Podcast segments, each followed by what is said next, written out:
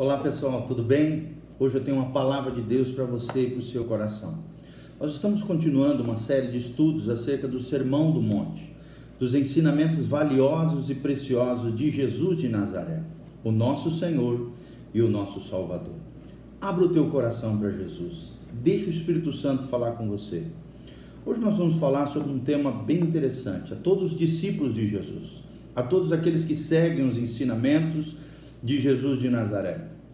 Está lá em Mateus capítulo 5, versículo 13, que é aquele trecho conhecido como os discípulos como sal da terra. A Bíblia diz o seguinte, no versículo 13 de Mateus capítulo 5, Vós sois o sal da terra. Ora, se o sal vier a ser insípido, como lhe restaurará o sabor? Para nada mais presta senão para ser lançado fora e ser pisado pelos homens. Aqui Jesus está chamando a sua amada igreja, os seus discípulos, aqueles que levam a vida cristã a sério, a sermos o sal da terra. Mas o que significa esse símbolo? O que significa essa realidade espiritual?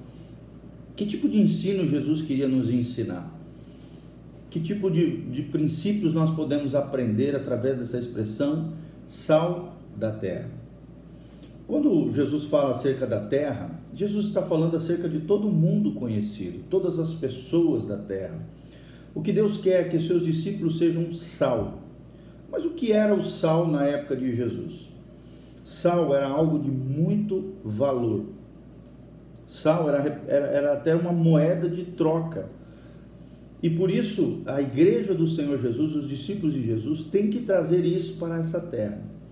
Valores, valores cristãos, princípios cristãos, os valores do reino de Deus. Nós temos que dar a essa terra sabor também. Uma terra toda desgostosa, uma terra sem sabor, uma terra realmente complicada, cada vez a corrupção aumenta mais, a violenta, a violência aumenta mais, a sujeira, o pecado, a iniquidade, eu e você temos que trazer sabor. Temos que dar gosto a esse mundo cheio de desgosto temos que fazer a diferença na nossa geração. Porque se o sal perder o seu sabor, né, essa insipidez, não for capaz de restaurar o sabor a essa terra, né, ou aqui no tempo de Jesus, a uma comida, imagina você comer algo sem sal. Fica insípido, fica ruim, aquela comida não, não fica gostosa, porque o sal tem esse poder de, de extrair o melhor da comida, de exaltar o sabor da comida.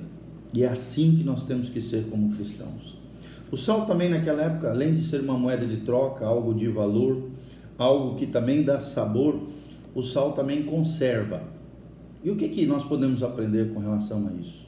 É que a igreja do Senhor Jesus, os discípulos de Jesus, são chamados a essa terra para conservar o projeto que Deus tem para a humanidade eu e você somos chamados por Deus para sinalizar o reino de Deus na terra.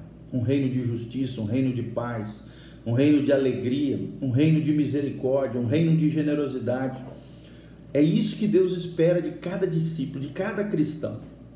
Que ele venha trazer sabor, que ele venha restaurar os valores do reino de Deus, que ele venha conservar o projeto do coração de Deus quanto a essa terra, quanto a, a vida das pessoas, quanto à humanidade.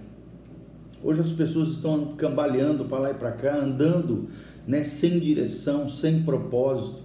O que Deus quer é que eu e você venhamos a pregar o Evangelho, viver o Evangelho, testemunhar o Evangelho e mostrar para as pessoas que elas têm propósito, que Deus tem uns sonhos para elas, que Deus tem projetos para a vida delas, que elas não nasceram como fruto do acaso, mas sim debaixo de um propósito de Deus.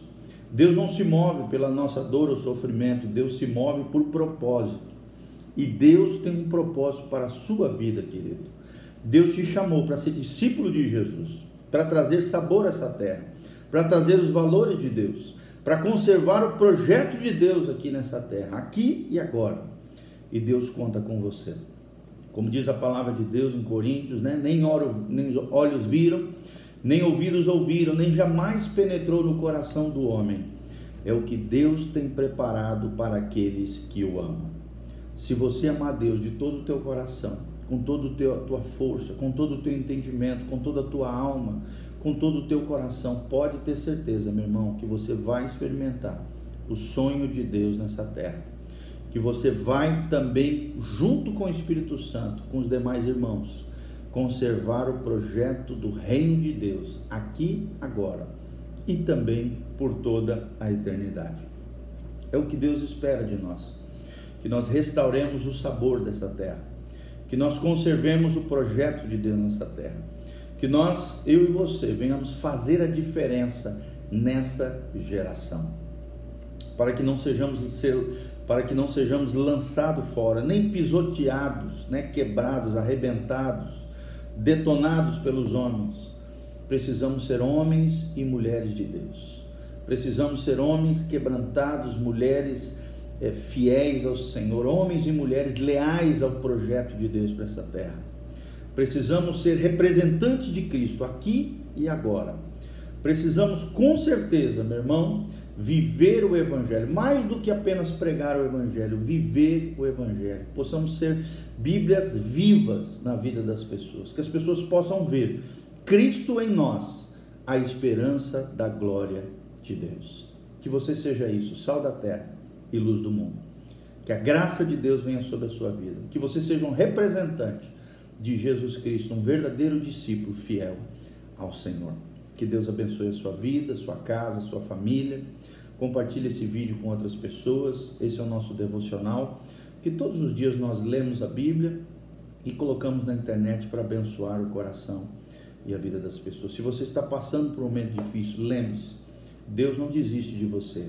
Cristo é a resposta para a sua vida. Não desista dos sonhos de Deus e dos projetos de Deus para você.